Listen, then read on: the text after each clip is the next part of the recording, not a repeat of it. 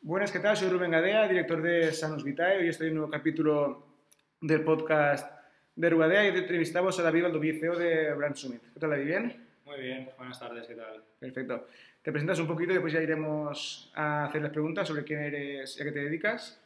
Muy bien, pues como has dicho, soy David Valdoví, eh, director de, de Brand Summit. Somos un estudio eh, de diseño estratégico especializado en la construcción de marcas de alimentación y bebida. Eh, y aparte tengo, soy también director, eh, creador de Coadistance, que es un triatlón de media ultradistancia y este año por primera vez de, de ultradistancia. Y bueno, estoy en el consejo de dirección de la empresa familiar también de Digraph, que nos dedicamos a, a crear etiquetas, a fabricar etiquetas autoadhesivas. Perfecto. Para empezar esta serie de podcast, la primera pregunta va a ser para todos. ¿Qué es para ti calidad de vida? Para mí, calidad de vida es ser capaz de decidir qué quieres hacer en, en cada momento. O sea, tener tú la decisión, no de que siempre sea para disfrutar o que siempre sea para vaguear, o, pero poder decidir qué hacer eh, con cada minuto de tu vida. ¿Consideras que habrás llegado a tener calidad de vida? Sí, totalmente.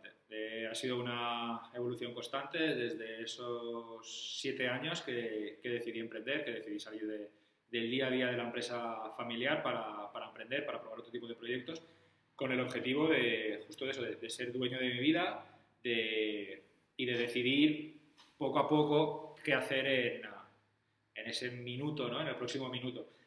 Al principio me costaba un montón, yo era de los que me levantaba y me iba a trabajar, eh, llegaba a casa tarde de trabajar, entre tanto intentaba rascar los entrenamientos que podía, porque también eh, soy triatleta y de, y de, larga distancia, con todo el tiempo que eso implica. Y, y, durante estos siete años lo que me he dado cuenta, lo que he ido cambiando es que eh, no todo puede ser una obligación, porque para mí acababa siendo una obligación trabajar y eso que trabajaba en lo que a mí me gusta, en lo que yo quería hacer, en el negocio que yo había montado, que estaba funcionando, que tenía eh, su retorno, hacía el deporte que me gustaba, como que no tenías que, que, pedirle permiso a nada ni a nadie, pero pienso que las decisiones que estaba tomando en ese próximo minuto de vida que iba a tener eran todas con un exceso de obligación. Y le faltaba eh, realmente un disfrute y poco a poco eh, he sido capaz de, de, ir cambiando todo esto a base de, de tener una, un cambio de mentalidad propio y también obviamente de aplicarlo a, a mi equipo de trabajo, a, a, mis compañeros, a la gente con la que trabaja para mí, con, con tener una libertad eh, cada vez mayor de, de, horarios, de espacios de trabajo. Para, para, resumirlo un poco, yo era el que decía a mis compañeros que no hace falta que estén 8 horas trabajando y yo me estaba 10. ¿vale? Era el que le decía que si necesitaban eh, salir un día antes para lo que sea, aunque fuera para descansar, imagínate, o para entrenar, o, ya no te digo de ir al médico, de llevar a tu hijo a, a cualquier sitio. Y yo era que no lo hacía. Entonces, eh, poco a poco he ido cambiando y, y, a día de hoy hay mañanas que las dedico enteras a entrenar y quedo con algún amigo para salir en bici cuatro horas y es un martes. Entonces, eh, que también hay días que son las 12 de la noche y estoy trabajando delante del ordenador en el sofá de casa. Entonces, el hecho de haber sido capaz de romper toda la estructura y de realmente eh, tener una productividad real y una responsabilidad real sobre mi trabajo es lo que me ha hecho que, que, sí que tenga calidad de vida, porque soy yo quien decide. Y también esto cambió mucho en los casi tres años eh, que llevo siendo papá. Eh, rompes mucho, o sea, te cambia mucho la percepción de a quién le quieres dedicar tiempo, a quién le quieres dedicar tiempo, ¿no? Y, y qué vas a hacer. De hecho, o sea, en tenemos mucho contenido sobre nuestra percepción del tiempo, justo por, por eso, ¿no? Porque en el estudio, como comentabas, no hay horarios, no hay espacios de trabajo, lo cual nos llevamos ya tres años así, un poco más de tres años, eh, lo cual nos, vino bien. Eh, todo lo que sucedió hace, pues hace un año, con, con, todo lo que sucedió por, por la pandemia, por el COVID, eh, nosotros ya llevamos más de dos años trabajando así, o sea, es que ya llevamos ahora más de tres, trabajando con una estructura totalmente líquida en la que todos somos eh, responsables y libres del trabajo que hay que realizar. Obviamente detrás de todo esto hay una planificación y una metodología de trabajo brutal detrás, en la cual bueno, nosotros trabajamos con metodologías ágiles de trabajo, en las cuales los, eh, los lunes nos reunimos, siempre online ahora, eh, utilizamos muy poco el, el, estudio, el despacho, pero obviamente lo seguimos usando, eh, mayoritariamente online, en las cuales nos reunimos y la compañera de planificación nos dice a todos qué se espera de nosotros durante esta semana. Entonces, eh, lo único que se nos exige, y, y, me incluyo, ¿no? porque al final soy uno más de los que tiene tareas para hacer durante la semana, eh, es que el viernes a mediodía esté hecho. Y ponemos esa fecha porque justo en ese momento me reúno con mi compañera de planificación durante el viernes tarde, o incluso a veces el fin de semana, justo por esa, por esa parte líquida ¿no? que tenemos de, trabajar. Eh, y, y, definimos qué es lo que hay que hacer la semana siguiente, ¿no? pues en función de toda la carga de trabajo que nos hayan entrado los, los clientes, como bueno, sin entrar muy técnico, pero son el sistema ya de trabajo, metodologías ágiles, en las cuales eh, trabajamos por sprints semanales de, de carga de trabajo. Perfecto. ¿Cómo controlas a tu equipo o cómo les animas a que hagan el horario, no hagan el horario? Porque claro, esto de trabajar con proyectos está muy bien, pero es difícil de medir, porque a día de hoy vosotros ya lleváis tres años trabajando así, pero muchas empresas han visto de hoy para mañana tener que adaptar su metodología. Mm. Y yo con muchos de los conocidos que tengo que teletrabajan, están haciendo más horas de las que tocan. Eso seguramente es falta de organización, falta de conocer los procesos. ¿Cómo, Sí, totalmente. Eh, a ver, yo, o sea, yo de formación soy ingeniero industrial, entonces eh, esto hace que, que tenga pues mi, mi, pasión por los procesos y las metodologías, obviamente, ¿no? por, por mi formación. Eh, entonces, nosotros tenemos todo procedimentado. Desde que un cliente contacta con nosotros por el medio que sea, sea por la web, o sea, un cliente, no, un posible cliente, por la web, por las redes, por teléfono, como contacte con nosotros, a partir de ahí se desencadena un montón de, de acciones eh, de cómo hay que gestionar todo esto, ¿no? desde la parte de, de, conocer al cliente, conocer el proyecto, de negociación, eh, hasta que se hace toda la parte estratégica, se diseña toda la marca, todos los envases, toda la web, se comunica, se genera todo el contenido de una marca. Entonces, todo esto lo tenemos procedimentado y medido. Eh, llevamos ya siete años, los cuales nos han sido más que suficientes para, para ir ajustando esa metodología de trabajo, de ser capaces de dónde necesitamos más tiempo, dónde necesitamos menos, eh, qué nos va a costar de media con ese histórico que tenemos eh, cierta tarea. Y obviamente esto lo sabes porque medimos todos y cada uno de los momentos de trabajo que imputamos al proyecto de cada cliente.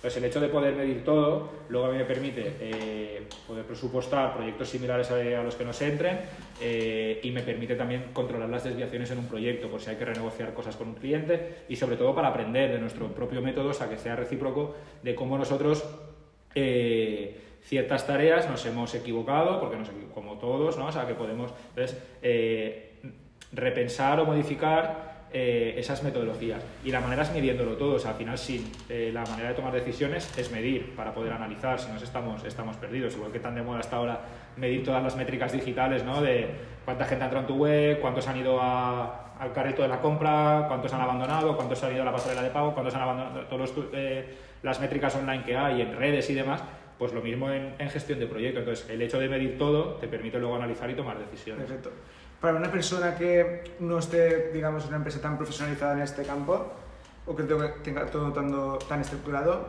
¿qué consejo le darías para que sea productivo o controle sus horas? Para que no sea su vida solo trabajo y ya está. Tipo que pare a comer tranquilamente, que a tal hora pare para ir a entrenar o hacer lo que tenga que hacer en su tiempo libre. Es muy complejo porque cualquiera tendría una opinión de esto. Hay gente que te dice que lo que decías, que teletrabajando eh, se hacen más horas el hecho de estar en casa y encima tienes que estar compaginándolo con que eh, tienes distracciones en casa o tienes familia o, cualquier cosa.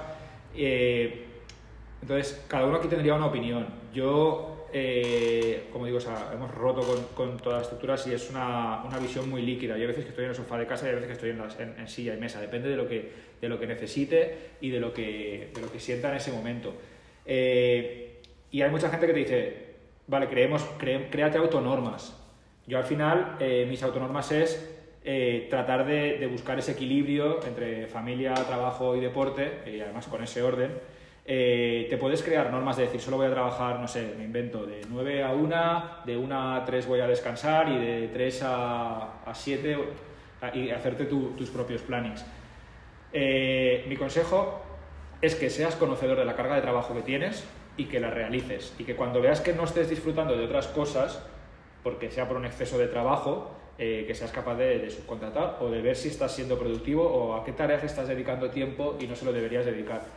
Yo no me gusta recomendar que, tengas un horario fijo, porque justo es en lo que no creo, en tener una, en un, horario fijo, porque yo cada día me monto, lo que sí que trabajo es con muchísima planificación, o sea, si ves mi agenda, está todo medido, o sea, yo quedo con una persona y estoy en ese minuto, en esa edad, eh, si, si, te la cancelan, por supuesto, entonces todo lo tengo medido, siempre tengo las próximas dos, tres semanas tapadas de, de reuniones y de trabajo con, con, algo de margen para imprevistos y poder eh, ver a gente si se necesita. Eh, y mi consejo es eso, el, la autoconciencia, ¿no? de decir, estoy trabajando demasiado, porque yo era de los que, como decía antes, de que los que me pasaba 12 horas trabajando al día y me iba a la cama y, y, no dormía porque seguías pensando cosas y te despertabas.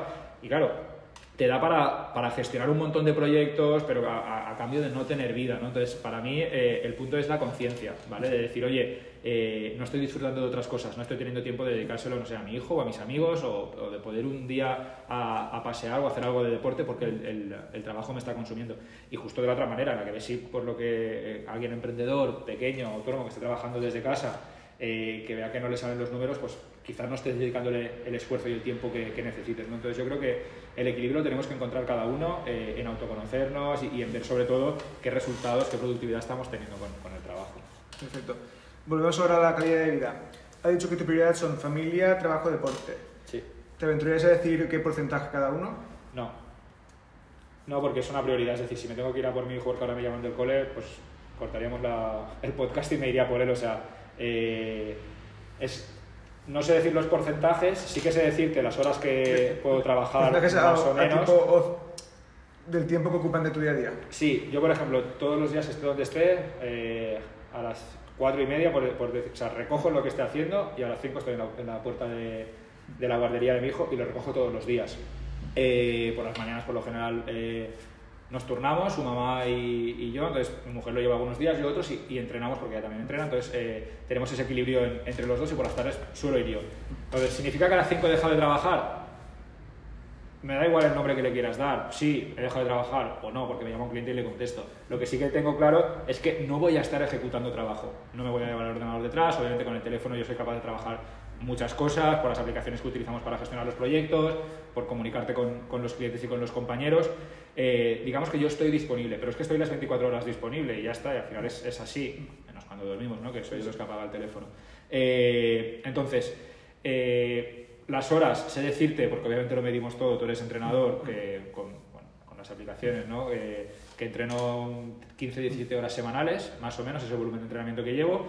Sé decirte que puedo estar en torno a las no sé, a partir de las 5 ya, eh, iba a decirte una hora, de, unas horas de trabajo, pero es que no sé, eh, las que imputo a proyectos de clientes pueden estar entre 15 y 20, pero cuántas le dedico a gestión, cuántas dedico a negociación, eh, eso, o cuántas dedicas a llamadas imprevistas, las reuniones con clientes que son horas que imputamos sí que lo mido, pero si tienes que hablar o que estar negociando, contestando correos, todo eso, pues no lo tengo medio, sí que lo entrenamiento porque utilizamos las aplicaciones, pero sí que lo tengo es por prioridades. Ese es un poco lo que a mí me da la calidad de vida y, lo que sí que tengo muy claro es que lo que tengo delante lo hago, no tengo distracciones, estoy conmigo, estoy conmigo, estoy trabajando, estoy trabajando incluso. Ahora me llaman y no voy a contestar porque estamos en, en, el podcast, o si estoy entrenando no soy de los que se lleva el teléfono detrás. Eh, creo que nada es tan urgente. Eso me falla a mí. Sí. Yo tengo que aprender eso. Sí, yo, a ver, en bici sí que lo llevo por si hay un accidente, por si pasa cualquier cosa que necesites llamar y porque no molesta, pero jamás me he llevado el teléfono a correr y llevo, el otro día lo vi, que la licencia de triatlón llevo, es mi undécima temporada en, triatlón y no llevo el teléfono encima. Eh, nunca para correr. También es verdad que no me gusta correr con música, que soy de los que prefiere eh, es como mi momento de conectar, ¿no? Alguna vez también hemos hablado de si meditar o meditar, yo lo he probado cada al final, mi mayor momento de conexión eh, y de relajación es el, deporte. Entonces, soy de los que se va al, a CrossFit y no tiene el teléfono al lado, ni lo mira, ni, me da igual, ni te haces fotos ni nada de esto. Entonces, ¿eso que me hace? Pues estar más en el momento presente, ¿no? Y, en lo que y, eso al final es calidad porque estás centrado en lo que tienes delante. Y si estás en el sofá con tu hijo, estás jugando con él. Si estás trabajando delante de un cliente, o sea, lo das todo para que la marca de este cliente sea lo mejor posible. Entonces, ese ese punto es lo que a mí para mí es la calidad de vida y es lo que te decía antes que es lo que me ha hecho que yo decida en cada momento lo que hacer porque en lo que estoy haciendo estoy centrado en eso. Perfecto. Y una persona como tú con trabajo de alto estrés, con familia y demás, ¿qué te aporta a nivel mental o de felicidad del deporte? ¿Es una carga extra o en la vida de escape? Pues en una época fue una carga extra. Eh, hasta 2016 eh, yo eh, entrenaba bastante, competía mucho más, hice en 14 o 15 meses tres Ironmans, con lo que ello, con, bastante buen rendimiento, con lo que ello eh, conlleva. Entonces, y ahí es cuando lo que decía antes, que salía a las 7 de la mañana de casa para entrenar, para trabajar, comía en, el estudio y te pasabas todo el día fuera, llegabas a las 8 o las 9, incluso luego no veías ninguna serie ni leías ningún libro porque seguías con el portátil. Era toda una obligación en mi vida, porque tenía el deporte como una obligación, que sí, era algo que me gustaba, era algo que me satisfacía, pero era una obligación más decir, me tengo que ir ahora a nadar 3 o 4 mil metros a la piscina a primera hora y luego a mediodía sácate un rato de hora y media para correr o por la tarde y era todo obligación y te hacía perderte muchas otras cosas de, en ese momento en que no tenía eh, familia y, y, te hacía, eh, o sea, todo era obligado. De hecho, tengo algún artículo en, en mi blog eh, sobre esto. En el momento en el que el deporte se convierte en una obligación, ya deja, o sea, porque no somos profesionales, por mucho que busquemos rendimiento, que busquemos competir lo mejor posible, mejorar nuestras marcas, pero al final no somos profesionales. Entonces, eh, en 2017 estaba inscrito en, en otro Ironman, ya digo, en 2016 fue cuando hice en año y medio los tres, en menos, perdón, 15 meses, eh, y me salió eh, una protusión, un principio de hernia en la parte baja de la espalda. Entonces fui a ver al traumatólogo, la tenía en L4, L5, y primero me, me hizo tres preguntas a, ¿a qué te dedicas? Eh, ¿Qué deportes haces? y si estaba casado, ¿no? Entonces le, le, le, contesté y me dice, mira, esto es por el trabajo y te va a salir una hernia en la parte baja de la espalda y ahora vamos a hacerte la resonancia. Esto antes de hacérmela y obviamente no falló. Eh, era un tema de estrés, de estar todo el día estresado, de llegar a todo. Yo siempre digo que yo vivía tarde, yo no llegaba tarde, yo vivía tarde. O sea, quedaba, llegaba tarde a las citas, llegaba tarde a las reuniones o llegaba a tiempo, pero todo el día eh, disparado, todo el día con prisas, con, con ese punto de estrés. Entonces, en 2017 fue un primer punto de, de, inflexión en el cual dije, esto no puede seguir así. Cerré una de las empresas que, que tenía, que tenía otra, otro estudio, otra agencia que nos dedicamos a hacer solo marcas de deporte, la cerré. Eh, teníamos nuestra propia academia dentro de Bransumi de formación, lo cerré. Eh, me di de baja del Ironman en el que estaba, era en Vitoria, es en julio. Me di de baja, no lo hice y decidí tomarme las cosas de otra manera. Y a partir de ahí es cuando empecé a, a tener esa mayor rotura de horarios, como digo, llevamos tres años, eso fue en 2017, eh, cuando empecé a cambiarlo todo, y desde 2018 empecé, pues, cerré durante lo que me quedaba ese medio año, cerré proyectos que tenía con la otra, con la otra empresa, eh, digamos que lo dejamos todo limpio, quedamos bien con todos, pero eh, me limpié de obligaciones mi vida, y poco a poco, desde 2018, pues volví a, a sentirme con ganas de volver a hacer deporte, de volver a competir y, y y ahora estoy, bueno, pues en la preparación que la pandemia nos lo está fastidiando, pues de otro Ironman que lo iba a hacer el año pasado, eh, en Lanzarote, se ha pospuesto para este año, ahora nos lo han retrasado y empiezo a sentir ya un poco de si realmente me apetece. Es, eh... es que eso voy a preguntarte, voy a decirte, ¿cómo ha afectado la pandemia a tus mm. entrenamientos? Porque, por ejemplo, la gente que entrenó, muchos, la mayoría continúan haciendo deporte, pero igual la exigencia sí que ha bajado un puntito. Porque al no tener una meta a pocos meses vista o pocas semanas vista, mm. las series igual no se sufren igual, cuando toca dar ese plus no tienes la motivación o el por qué hacerlo. Sí. Sí, a ver, yo por suerte, eh, y era ese punto en el que justo cuando entramos en, en el confinamiento y nos fuimos todos para casa, eh, bueno, pues con el rodillo en casa, de hecho lo vi, creo que estuvimos, eh, lo tengo anotado, creo que 52 días confinados, de los cuales hice 48 sesiones de rodillo y 44 de CrossFit, todas dirigidas por un entrenador con material en casa. Entonces, sinceramente salí de, de, de, confinamiento con mi mejor estado de forma, obviamente específico en ciclismo, porque no podíamos salir a correr, no tenía cinta, no podíamos nadar. Entonces, sí que es verdad que luego eh, me ha pasado a facturar el que lo aplacen el de decir, volver a empezar, porque claro, esto fue en marzo, el Lanzarote era en mayo, nos faltaban seis semanas, que sí que es, son, faltaban cuatro semanas de mucho de volumen, de esas de 17-20 horas que ya sabes, pero ya estabas ahí, ya estabas con, no sé, el 70% de la carga de un, de, de un Ironman hecha. Ahora este año lo mismo, o sea, habíamos, habíamos parado, eh, habíamos vuelto a empezar y nos lo han retrasado otra vez, hemos tenido que replantear todo y sí que me está pesando un poco más el hecho de me apetece hacerlo y encima es que yo quiero hacer esa prueba. O sea, a mí lo que me apetecía era volver a Lanzarote, eh, porque lo hice ya en 2016, para mí es... eh, no, busco hacer un Ironman por hacer tiempo, obviamente no irías a Lanzarote, pero para mí es el Ironman, o sea, es lo, lo que se vive allí, las condiciones, lo adverso que es todo. Eh, y sí que dice que si lo aplazaban a 2022 dejaba perder la inscripción, porque estos no te devuelven Sí, la sí, pasta, Eh, pero no iba a tener la, la obligación de hacerlo, que si dentro de tres años me apetecía esa. Pero ahora mismo eh, digo, vale, voy a hacer el esfuerzo hasta julio porque realmente me apetece volver a... Y porque estoy disfrutando de los entrenamientos, pero sí que es cierto que en, en algunos puntos, pero no me falta la motivación por no tener una, una, una meta, porque sí que está la meta ahí. Eh, me falta lo que me está... Bueno, estoy volviendo a sentir la obligación que sentía en 2017 Sí, y eso es lo que no quiero El día de sentir. la marmota. Y otra Sí. igual y aplaza Claro. y aplaza y aplaza. Exacto, y es, y es que ves que dudo que, no sé, que se pueda hacer en julio y por supuesto no se va a hacer en las condiciones que, que se han hecho siempre, obviamente, como, como es lógico, pero espero que las condiciones sean buenas. Pero es que aún así es un Ironman internacional, o sea, allí el 50%, no, sé, no sé el, el- Sí. el percentil exacto, ¿no? Pero el 50 o el 60 son extranjeros y volar quizás no sea tan fácil Claro. en julio, ¿no? Eh, y es una prueba para unas 2.000 personas, que seguro que este año somos menos porque, eh, por, por lo que está sucediendo. Entonces, un poco como resumen, sí que es cierto que lo que decías, yo sí que conseguí mantener la motivación porque realmente es intrínseco. Yo eh, entreno porque me gusta y a mí me gusta eh, hacer deporte y me gusta probar todos los deportes. Y aunque esté ahora preparando para el Ironman, ayer jugué a tenis, que es mi deporte de, de toda la vida, y también mi entrenador eso lo tiene que entender. que la BTT también estás ahora ahí. Claro, eh, me apetece a veces exacto, eh, probar la BTT, aunque con el riesgo de que pueda caer, o jugar a tenis con lo lesivo que es, porque no tiene nada que ver con un deporte cíclico, o jugar a pádel. Es, ese tipo, a mí me gusta hacer deporte y, y eso es lo que me mantiene activo.